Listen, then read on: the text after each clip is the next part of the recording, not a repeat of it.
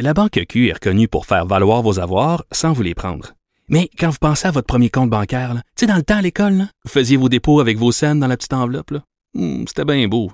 Mais avec le temps, à ce compte-là vous a coûté des milliers de dollars en frais, puis vous ne faites pas une scène d'intérêt. Avec la Banque Q, vous obtenez des intérêts élevés et aucun frais sur vos services bancaires courants. Autrement dit, ça fait pas mal plus de scènes dans votre enveloppe, ça. Banque Q. Faites valoir vos avoirs. Visitez banqueq.ca pour en savoir plus.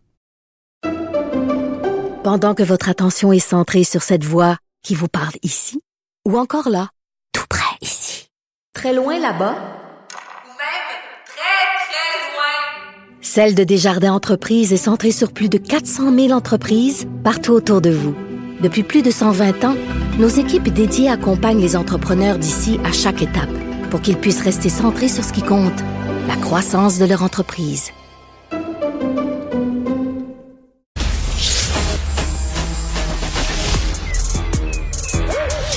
Mathieu Bocoté. Il représente un segment très important de l'opinion publique. Richard Martineau. Tu vis sur quelle planète? La rencontre. Je regarde ça et là, je me dis, mais c'est de la comédie. C'est hallucinant. La rencontre. Bocoté. Martineau. Alors, euh, Mathieu, euh, de retour en France, et euh, ta, ta, ta, ta collègue Christine Kelly euh, qui disait, tu es de retour au Canada. Tu as dit, non, non, non, non, pas le Canada, le Québec. Oui, ah ben, très juste, c'est une distinction qui me semble fondamentale. et plus encore, plus encore, quand on voit ce que devient le Canada, c'est-à-dire un pays dont la télévision publique est moralisatrice comme jamais, verse dans le puritanisme woke comme jamais, et nous, le Québec, avec les moyens qui sont les nôtres, des moyens toujours euh, artisanaux, des moyens complets, des bouts de chandelle, eh ben, on, tient tête à ce, ce Canada bizarre euh, en défendant notre conception de la liberté d'expression, comme on l'a vu récemment à Radio-Canada. D'ailleurs, euh, bon, Sophie euh, fait sa chronique là-dessus aujourd'hui. C'est Radio-Canada qui a adopté les nouvelles lignes directrices sur le langage offensant. Et elle dit qu'au Monde à l'envers, vendredi dernier, il y avait Danny Laferrière et il a parlé de son livre Comment faire l'amour avec un aigle sans se fatiguer. Si c'était à Radio-Canada, ça aurait été le branle-bas de combat là, dans les coulisses. Alors, c'est absolument fascinant parce que c'est un article du Devoir hier et, euh, et Sophie, effectivement, il revient aujourd'hui. Alors, qu'est-ce qu'on nous y apprend? On apprend d'abord et avant tout que la querelle du mot en M, c'est-à-dire, moi, à chaque fois qu'on me dit le mot en M, je me demande toujours lequel. Hein. C'est-à-dire euh, Nigo, euh, euh, Ring, euh, Nyokron. je peux faire la liste des mots en M. Nation, a nation, nationalisme. nation, nationalisme, euh, nous sphère, hein. Bon, enfin, quoi qu'il en soit, les termes sont nombreux. Et, eh bien, euh, là, ce qu'on voit, c'est que le, donc, le, mot nègre, on ne peut plus le, le prononcer, et si jamais on se retrouve avec un mot offensant, donc il y a le mot nègre, mais il pourrait en avoir d'autres, eh bien, il faut désormais que l'animateur, premièrement, ait une stratégie d'interview pour s'assurer qu'on ne le, euh, surtout si c'est avec un invité qu'il prononce, qu'on ne, qu'il ne le reproduise pas, qu'il ne le redise pas. L'animateur lui-même doit tout faire pour esquiver ce terme. S'il ne peut pas faire autrement, il doit en référer à la direction. Et par ailleurs, si jamais ce terme apparaissait dans une dans une émission d'une manière ou de l'autre, eh bien, on pourrait la charcuter, la mutiler euh, dans le dans ce qu'on appelle en France le replay, hein, c'est-à-dire dans la rediffusion sur le web notamment. Et donc, on pourrait la censurer après coup pour s'assurer que les mots litigieux n'y soient plus. On comprend, sur en passant, qu'il ne s'agit pas simplement du mot en M, mais on nous dit que ce sont les termes offensants, les termes litigieux. Alors, il va falloir nous faire la liste assez Ben rapidement oui. Des mots qu'il ne sera plus possible de choquer, d'autant que qui définit aujourd'hui l'offense sinon l'offensé? Et plus exactement, les professionnels de l'indignation qui se sentent offensés en toutes circonstances et qui peuvent nous dire ce mot me heurte, ce mot me blesse, j'aimerais qu'on le censure. Donc ça, c'est quoi? C'est une logique de blasphème. C'est-à-dire à partir de convictions qui sont les miennes et qui sont tellement fortes, lorsque j'entends tel mot ou tel mot, ça heurte mes convictions, ça les fragilise, ça fait en sorte que je suis blessé dans mon intimité et je vous demande donc de ne plus le répéter. Alors moi, en tant qu'indépendantiste québécois, qui de ce point de vue fait partie d'une minorité assurément à la grandeur du Canada, je préférais qu'on ne dise plus les mots Canada. Euh, à Radio-Canada. Je préférais aussi qu'on dise plus les mots euh, fédéralisme. Je préférais qu'on ne dise plus les mots euh, compétences provinciales, compétences fédérales. Parce que Ben- tout ça, d'une manière ou de l'autre, me heurte dans ma conviction indépendantiste. J'aimerais donc que, Radio-Canada, pour me respecter, ne dise plus le mot Canada. Est-ce que Bon, masculinité, non, non, mais Mathieu, mais tu as tout à fait raison. Est-ce que privilège blanc et masculinité toxique font partie des mots offensants? Ben, moi, assurément, en tant que citoyen Ben oui. éclairé, raisonnable, qui considère que ce vocabulaire woke relève d'une forme de, de dérèglement de l'esprit, ben oui, moi, moi, ça m'offense. Est-ce qu'on peut les bannir? Ah non. Donc là, il y a deux choses. Premièrement, il va y avoir donc les, les professionnels de l'indignation qui vont chercher à confisquer la parole publique. Ensuite, il y aura le comité responsable de dire si telle parole est offensante et si telle parole ne l'est pas. Ensuite, il y aura des employés charcuteurs qu'on va devoir embaucher, qui auront pour responsabilité, ne l'oublions pas, de réécouter les pour nous dire quel mot on doit retirer, quel mot on ne doit pas retirer. Mais je devine qu'il y aura un comité d'appel pour voir si le charcuteur junior qui a été embauché n'a pas charcuté exagérément ou n'a pas charcuté trop, charcuté trop timidement. Donc là, on voit tout un dispositif de censure se mettre en place dans ce qu'on appelait autrefois la Grande Tour et qui est désormais le bloc de verre. Mais qu'est-ce qu'on voit derrière ça? Et puis Dieu sait que moi je suis critique envers Radio-Canada. Euh, c'est une boîte euh, qui, euh, qui, à mon avis, est tout à fait critiquable. Mais là, ne nous trompons pas. La, la rupture, elle est entre le secteur francophone et le secteur anglophone. Parce qu'on l'a vu autour de ces questions-là, les francophones dans la boîte euh, disent, les Québécois autrement dit, disent un instant, un instant, c'est un problème, nous ne sommes pas favorables à cette logique de censure. Puis la plupart du temps, c'est des bons progressistes, hein, des gens de centre-gauche, un peu plus âgés que les plus jeunes. Parce que les plus jeunes, eux, sont davantage dans la logique woke, mais euh, des, les, les, les, les, figures centrales de disent, il avait signé un texte là-dessus en disant, mais ça n'a pas de bon sens, cette logique de censure, mais d'Ottawa, de Toronto, du Canada anglais, qui aujourd'hui est traversé par toutes les névroses identitaires et idéologiques du régime diversitaire, et bien là, le Canada anglais pratique une forme de néocolonialisme à l'endroit du Québec, à l'intérieur même de Radio-Canada, pour nous imposer sa propre vision de ce qui est acceptable et ce qui ne l'est pas. Donc, une logique de censure néocoloniale, et ça nous en dit beaucoup sur ce que devient par ailleurs le Canada, un pays moins démocratique qu'il ne prétend l'être, puisqu'il prétend contrôler à travers sa diffuseur public les possibilités même de débattre publiquement autour de certains mots, de certains termes, selon l'indignation des uns et des autres. Tout ça est une histoire à la fois apeurante euh, et, tout à fait fascinante.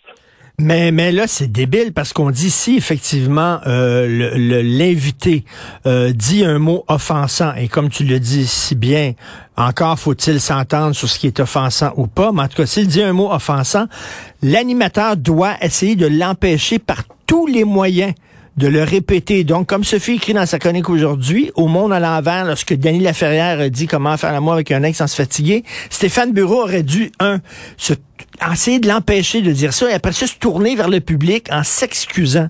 Mais c'est du délire. Totalement. Ah, ben oui, bien sûr. Et là, c'est du contrôle bureaucratique de l'information.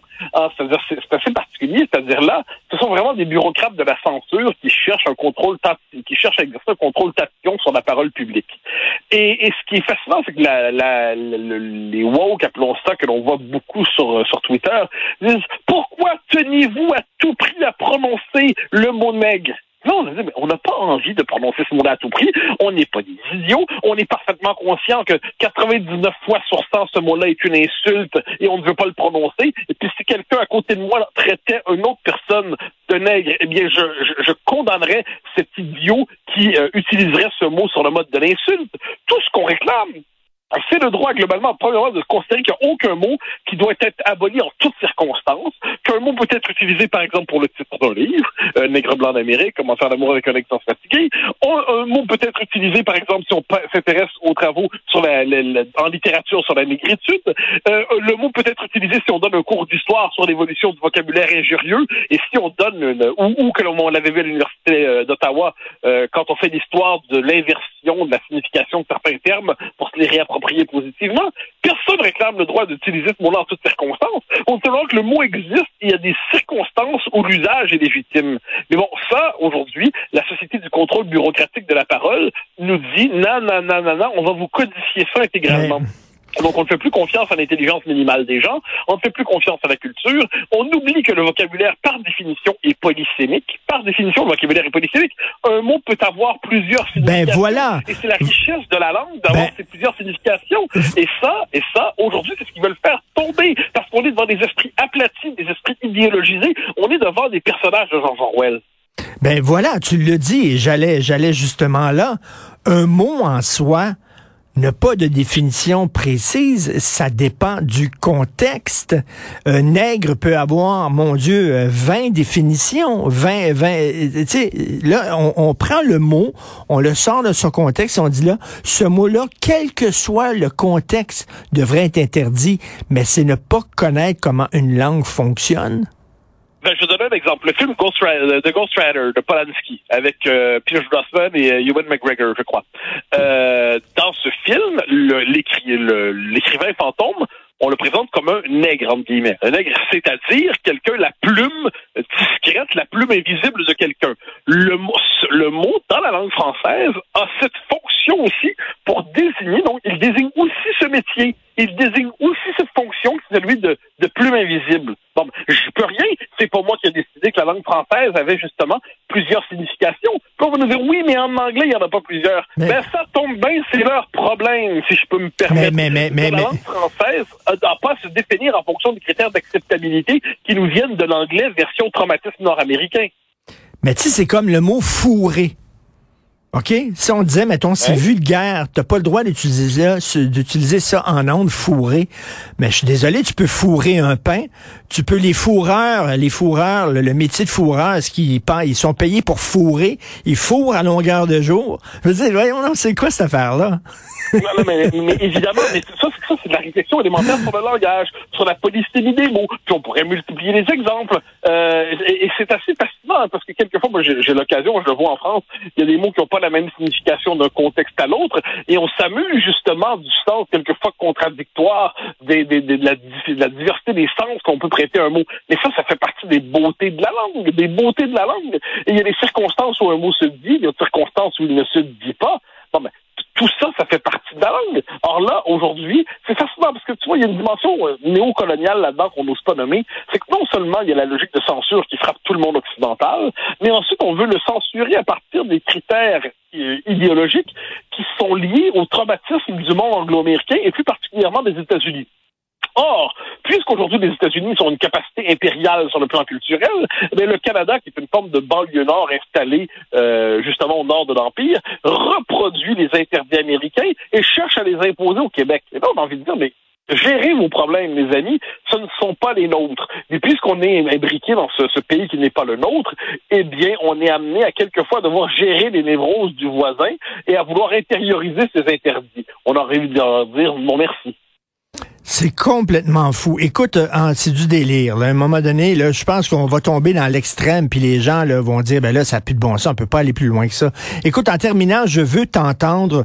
Il y aura pas de funérailles nationales pour Jean Lapointe. Il y a des gens qui disent il le, il le mériterait parce que c'était pas seulement un artiste important, chanteur, comédien, mais c'est quelqu'un aussi qui a eu un impact sur la société grâce aux maisons Jean Lapointe. Il a littéralement sauvé la vie de, de milliers de personnes.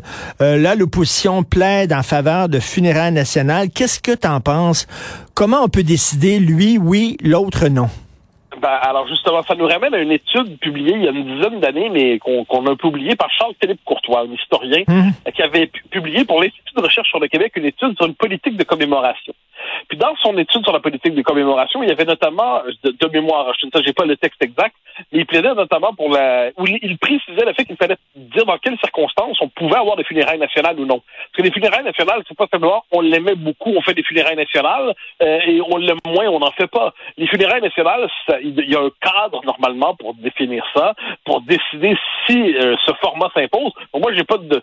Jean Lapointe, je, l'aimais beaucoup. Je trouve ce personnage qui était attachant. Il touchait à la peau au Canada français, puis au Québec moderne, Canada français populaire, tout ça. Donc, j'ai j'ai pas d'opposition de principe parce qu'on fasse des funérailles Mais- nationales pour Jean Lapointe. C'est simplement qu'il va falloir établir un cadre pour que tout cela ne soit pas Parce que- arbitraire.